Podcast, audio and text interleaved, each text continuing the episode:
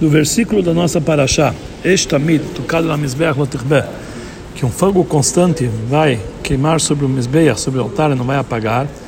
Rashi, ele cita as palavras Estamid, um fogo constante, e ele explica, um fogo sobre ele, sobre o qual está escrito Tamid, que tem que ser constante, isso simboliza o, uh, as velas da, da menorá, e ele explica que essas velas têm que ser acesas, as velas sobre a qual está escrito Lehalod Ner Tamid, que tem que se elevar uma chama constante, ela tem que ser também acesa do Mizbeach exterior.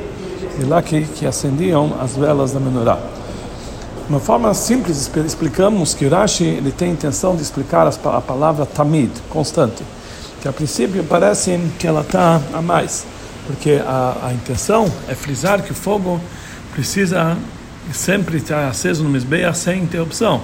Então bastaria escrever que o fogo vai, eh, vai é, queimar sobre o altar, não vai ser apagado, não precisaria da palavra tamid. Como está escrito no passugo anterior, o fogo vai queimar sobre o altar e não vai apagar. E o que, que acrescenta então a palavra tamid, constante? Por isso, Rashi explica que a palavra estamid, um fogo constante, está falando sobre a chama da menorá, que é, chamada, que é chamada ner tamid, uma vela constante que o acendimento dela bem tem que ser também feita do fogo do altar. Mas não dá para entender. Toda essa paraxá está falando sobre o Mizbeach e seus assuntos. Em princípio, isso inclui também sobre o fogo do Mizbeach. Então, como pode ser? O que, que tem a ver aqui, no nosso caso, conforme a explicação simples do, do, do Passuk, uma lei referente a menorá? Ao acréscimo da palavra tamid, podemos explicar simplesmente que a intenção da Torá é frisar que tem que ser algo constante, também de uma forma obrigatória. Como nós vemos realmente que o Eben Ezra, Eben Ezra que ele era um dos, um dos comentaristas que explicavam da, da forma, eh, da forma eh, simples do Pasuk, ele explica que a palavra tamid indica que o fogo do Mizbeach tem que estar, tem que ser constante. Essa é a explicação literal que o Ebenezer explica. Porém, a explicação de Rashi é extraída dos midrashim dos nossos sábios, mas é conhecido que já foi explicado várias vezes que também os midrashim dos nossos sábios que são citados através de Rashi na sua explicação natural, eles são citados porque eles são necessários para entender a explicação literal do pasuk, principalmente quando as coisas que não são citadas na explicação de Rashi depois é, é, é, midrashim que são citados depois que da expressão Raboteinu Dashu, que nossos sábios eles explicaram, ou coisas parecidas, demonstrando que é um midrash. Aqui nós entendemos que essa explicação que Rashi traz, ele não, ele não traz como midrash, ele escreve claramente que essa explicação é literal do Passuk. Então devemos, para entender a, a, a, explicação literal do Passuk, precisamos entender, precisa, Rashi precisa explicar o que quer dizer que esse fogo tamid, que é o fogo da menorá. Mais ainda, Rashi próprio ele explicou anteriormente que aqui no Passuk está escrito várias vezes que vai queimar o fogo, vai queimar o fogo, que aqui vem nos ensinar a Torá que nós devemos fazer várias fogueiras. Al-Mogdá, Veisha Mizbeatu Kadbo, Veisha Mizbeatu Kadbo, e também ele escreve esse Passuk, Eish Tamid Kadbo Mizbeah, como sendo uma das fogueiras. Todas elas foram explicadas no Tratado de Omar, que nossos sábios eles discutiram quantas fogueiras eram feitas diariamente. Ou seja, o Pasuk Estamitukat está falando sobre uma das fogueiras que tinham sobre o altar. Então, como, pode ser, como podemos explicar então que Rashi agora explica na sua, uh, no, no, segundo Pasuk que a intenção desse Estamit, esse fogo constante, está falando da menorá. Já falou anteriormente que esse é Pasuk Estamit, está falando sobre uma das fogueiras do, do, do altar. E mais ainda, nesse próprio Pasuk, Rashi explica que no, no final dele Lotirve, que não pode apagar, está falando sobre o fogo do Mizbeach. Então, como no meio, como no meio, Rashi ele enfia a explicação da palavra também que fala sobre a menorá. Então, podemos explicar, como vários comentaristas explicam, que Rashi ele não está ele não tá tirando essa explicação do pasuk Estamid, o fogo constante da explicação literal, que está falando sobre o fogo do Mizbeach. O pasuk inteiro realmente está falando sobre as fogueiras que tinham no Mizbeach. Rashi ele somente explica que essa palavra tamid, constante, vem aprender algo a mais, que também o fogo da, o fogo da menorá era aceso do Mizbeach. Ou seja, sobre o fogo da menorá que está escrito sobre ela tamid, também ela tinha que ser acesa do Mizbeach. Mas não quer dizer que esse passuco inteiro veio falar sobre o fogo da menorá. Dessa palavra também nós incluímos também que o fogo da menorá é acendido é, é, do Mizbeach. Mas é difícil explicar dessa forma, porque afinal de contas, é, é conforme essa explicação, Rashi precisava ter, falar claramente o dito, no lamdu mikan. Nossos sábios aprenderam daqui. Ou mikan lamdu, daqui aprenderam, para dizer que isso é algo a mais que nós aprendemos desse passuk, que isso não faz parte do contexto desse passuk, mas de lá aprendemos uma outra coisa. Número dois, Rashi, ele frisa no passuk a palavra, ele cita no passuk a palavra esh. E também na sua explicação ele lembra, ele, ele, ele fala a palavra é, é, junto com a palavra tamid constante, ele escreve a palavra esh, esh tamid. Ele falou o fogo que está sobre ele escrito tamid. Ou seja, a palavra tamid constante está demonstrando que tipo de fogo é esse que está falando nesse passuk. Ele fala que é o fogo da menorá. Que nós entendemos que esse esh é o fogo da menorá e não o fogo do misbeach. Mais ainda, Nisso que Rashi se estende no seu texto, ele escreve que também esse fogo do, da menorá, mizbeach que também ele tem que ser queimado no mizbeach exterior. Aqui nós entendemos que está falando a sua explicação como continuação do passo tucado da mizbeach, que tem que ser aceso no mizbeach, ou seja, também, se ele também conforme a explicação dele está falando sobre a menorá, mas ele está falando principalmente esse passo do fogo do mizbeach. Tem aqueles que tentam explicar essa, essa, essa divergência que existe na explicação de Rashi, que no passugo anterior ele fala que esse passugo Eshtami está falando sobre uma das fogueiras, e nesse passugo ele fala que é o fogo da menorá. Então ele está falando o seguinte, que o passugo Eshtami Tukad Mizbech, está escrito no, no Rashi anterior, não é não é explicado no Masachet Yomá como sendo uma das fogueiras que precisava ter sobre o Mizbeach mas todas as fogueiras a gente aprende dos psukim anteriores, não desse pasuk. E as palavras de Rashi que ele fala que todos eles foram, foram explicados no Masech Yomá, no número de fogueiras, isso vem frisar, vem, vem nos ensinar que é, esse assunto foi, foi escrito Masech Yomá, mas não quer dizer que esse pasuk faz parte das fogueiras que está explicado no Masech Yomá. Mas como é conhecido que Rashi, ele fala a sua linguagem exata, ele não fala palavras a mais nem a menos. Então nós entendemos que a resposta, essa resposta que nós falamos, não é uma, não é uma resposta aceita. Porque se Rashi queria dizer apenas frisar o lugar onde estão explicados esses psukim, bastaria ele dizer, todos eles estão explicados em Masachet Yomah. Conforme nós encontramos várias vezes na sua explicação. Por isso temos que dizer que as palavras de Rashi, que ele falou que nossos sábios discutiram no número de fogueiras, tudo isso está ligado com a sua explicação, que está escrito em Masachet Yomam. E esse Passuk, Estamid, também faz parte dessa discussão de quantas fogueiras tinham sobre o altar. Mas a explicação para isso é a seguinte: a explicação, a, a, a, o contexto da palavra tamid, a tradução da palavra tamid constante, Rashi explica anteriormente em relação à menorá. Por que, que a menorá é chamado, o fogo da menorá é chamado tamid? Que a cada noite, todas as noites, eles acendiam a menorá. De noite em noite, então isso é chamado constante. Que é, mesmo que não era constante 24 horas por, por dia, 7, 7 dias por semana, é somente de noite que eles acendiam, mas isso também é chamado constante. Como está escrito, Olá Tamid, a oferenda do, do, do, do, oferenda do Tamid, que era feita de manhã, era chamado Olat Tamid, a oferenda constante. E isso, na verdade, é uma oferenda feita diariamente, mesmo que não era feita 24 horas por dia. E assim também, no, na oferenda do Kohen Gadol, que é chamado Minchat Havitim, também está escrito Tamid. E era apenas uma porção que era feita de manhã, uma porção que era feita à noite. Era feita diariamente, mas não constantemente.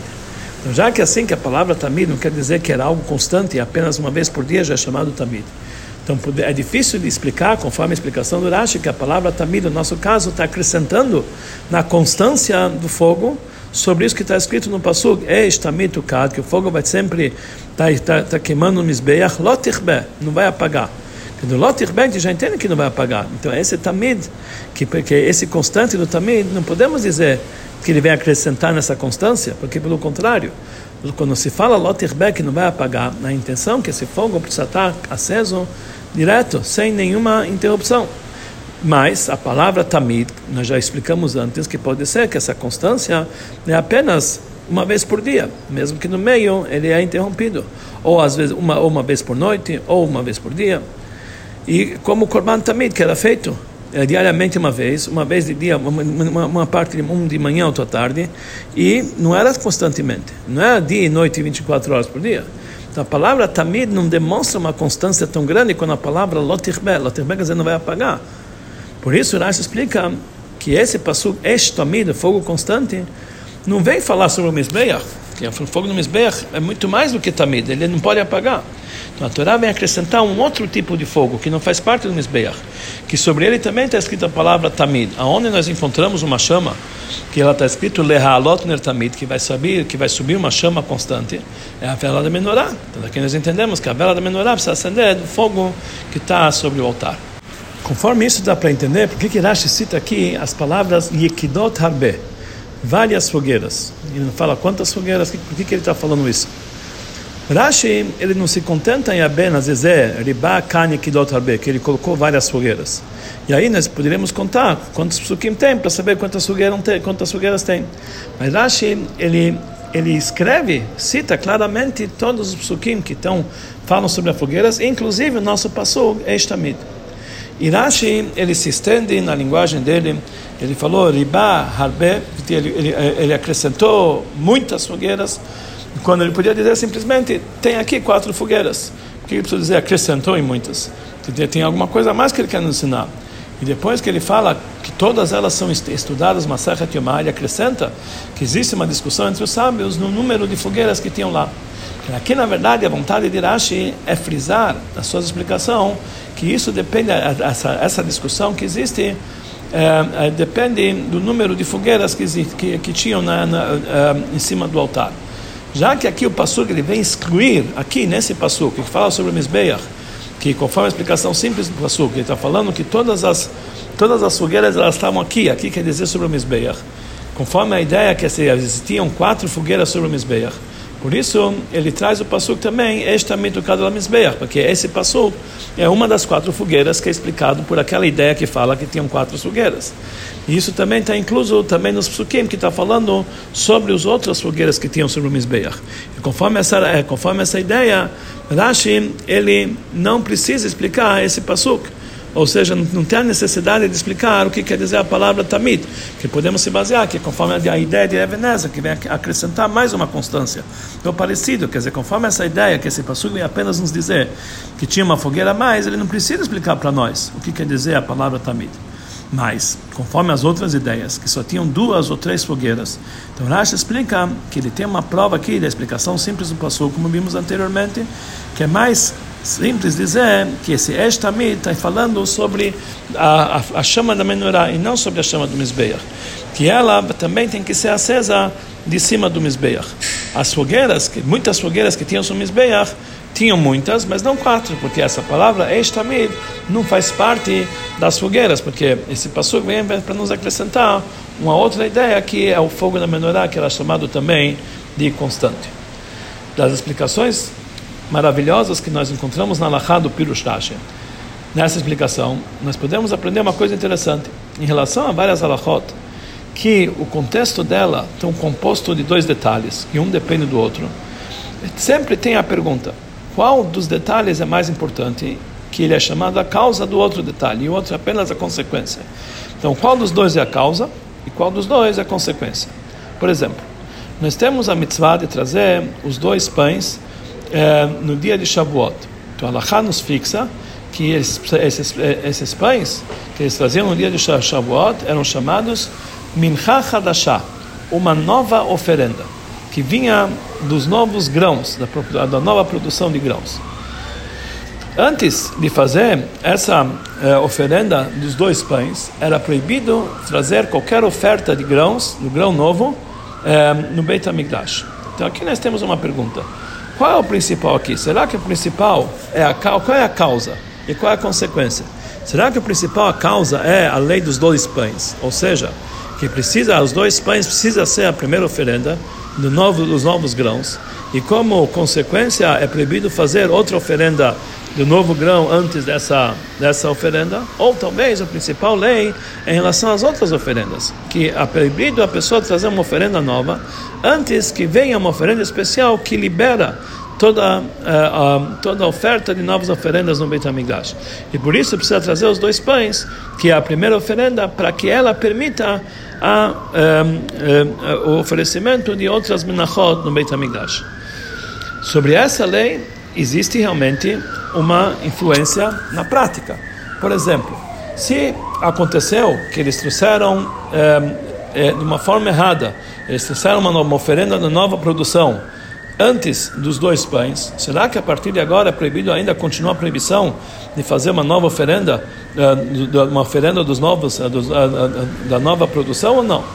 Se nós dizemos que aqui existe uma proibição de fazer uma qualquer minchá, qualquer korban minchá, uma oferenda nova, antes dos dois pães, já que a pessoa transgrediu e já fez essa oferenda, então já acabou essa proibição. Então, por consequência, ele pode trazer outras oferendas, porque ele já quebrou, eh, já quebrou essa ordem divina, dizer, já foi feita uma oferenda antes dos dois pães, então agora foi liberado para fazer outras também. Mas nós vamos dizer que a principal proibição é que não pode fazer uma oferenda nova antes dos dois pães. Então a proibição continua, mesmo que depois que você já transgrediu e fez uma outra, que ainda continua a proibição de pé. Enquanto que você não fazer os dois pães, ainda não liberou de fazer a nova, novas oferendas. E a mesma pergunta se encontra no nosso caso. A obrigação de acender a menorá do fogo que está sobre o altar, do altar exterior, será que isso faz parte das leis do acendimento da menorá? que o fogo da menorá precisa ser aceso do Mizbeach exterior, ou talvez isso é uma lei relacionada com o Mizbeach, com o altar, que está escrito nas leis do Mizbeach, que dele é uma obrigação de pegar o fogo que vai acender a menorá. Uma das, um, ehm, uma das diferenças uh, práticas uh, e nas conclusões dessa lei é o seguinte: se, se aconteceu por qualquer motivo que não tem fogo sobre o altar, não tem, aconteceu por qualquer motivo. Será que isso aqui vai impedir que a menorá seja, seja acesa ou não?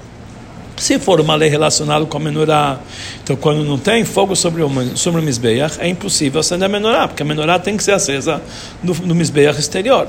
Mas se é uma lei relacionada com o Mizbeach, então quando o fogo não tem fogo sobre o altar, então anulou essa, essa, essa proibição, então aí ele pode acender a menorá de um outro fogo. Na Lahá parece que é uma lei relacionada com a menorá. O fogo precisa ser pego do misbeach exterior e não pode acender, ser aceso de outra fonte. Mas, da mudança que Rashi, ele muda a sua linguagem e ele não cita as palavras dos nossos sábios, que o fogo constante que eu falei para você só tem, tem, tem que estar aceso na, na, no topo do misbeach exterior. Ele escreve diferente. Também o fogo da menorá tem que ser aceso do, do misbeach exterior. Aqui nós entendemos que isso aqui está ligado, tá ligado com as leis do Mizbeach exterior, que o fogo que está sobre ele precisa ser feito, precisa acender a menorá. Como as outras fogueiras que nós temos no Mizbeach, nós temos também tem uma, uma fogueira especial para acender a menorá. E é, principalmente quando aqui está explicando, conforme a, a, a, explicação literal, que a Torá fixa para nós que é, essas leis, nas, uh, no, nas leis que estão relacionadas na Paraxá do Mizbeach exterior e não na Paraxá na Menorá. Então nós entendemos que isso aqui é uma lei relacionada com o altar e não com a Menorá. A lição que nós podemos aprender disso aqui no serviço de Hashem, os utensílios do Mishkan e do Migdash, o santuário, são divididos de uma forma geral em duas formas os utensílios que estavam dentro do, dentro do edifício, que é o Mizbeach interior, a menorá e a mesa dos doze pães, e os utensílios exteriores, que é o Mizbeach exterior e etc. Essas duas, esses dois tipos de utensílios, eles estão direcionados a dois tipos de serviço de Hashem através do ser humano. O trabalho do homem consigo mesmo é o trabalho que ele faz dentro e o trabalho da, da influência sobre o próximo, aproximar judeus que se encontram no lado de fora e consertar a parte dele nesse mundo que está fora, como se fosse um Mizbeach, o altar que está exterior. Que justamente sobre ele eram feitos os corbanotos, as oferendas de todo o povo de Israel. Que isso simboliza a lapidação e o refinamento de todos os assuntos que se encontram no mundo. E mais detalhes: o acendimento da menorá, menorá simboliza o assunto da Torá como está escrito sobre, sobre a Torá, que ner mitzvah vetora or. A mitzvah é comparado com a vela e a Torá com a chama da vela. Sobre ela está escrito é, sobre o estudo da a obrigação do estudo da Torá, que tem que ser lehalot ner tamid, tem que ser um fogo constante, que a pessoa tem que usar a Torá constantemente. E quando a sua Torá é tão constante que isso passa a ser a sua profissão, a única coisa que ele faz é o estudo da Torá. Então ele se encontra no nível de Ner Tamid, uma vela constante.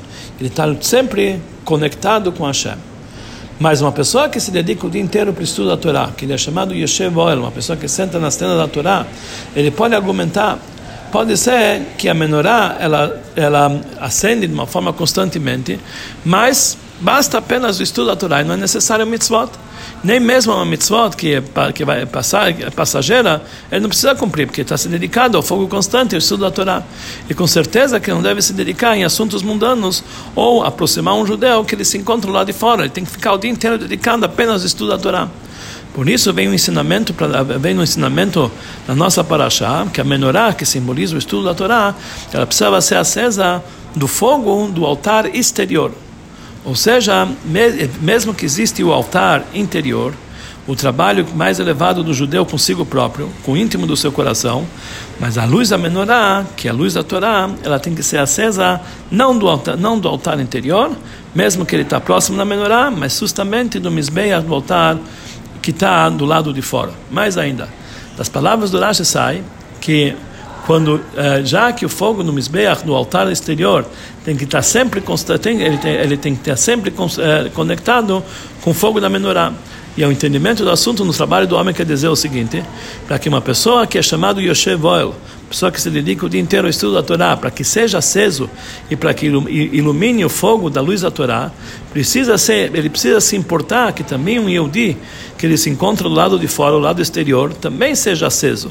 Também vai ser iluminado, vai ser iluminado. Também a luz de Hashem, que a alma do, do, do, homem também vai estar iluminada num judeu que se encontra do lado de fora. Somente dessa forma ele vai conseguir acender a luz de Hashem, que se encontra através da luz da, da luz da Torá dentro dele. Essa ligação na menorá com o Mizbeach exterior é muito importante, que ela está indicada na palavra tamid, constante. Porque a constância no serviço de uma pessoa que se dedica ao estudo da Torá se expressa justamente através, quando ele passa dos testes difíceis que estão, se encontram no mundo afora. Somente através dessa sua eh, influência sobre outros judeus, ele chega para o nível constante no serviço dele no estudo da Torá.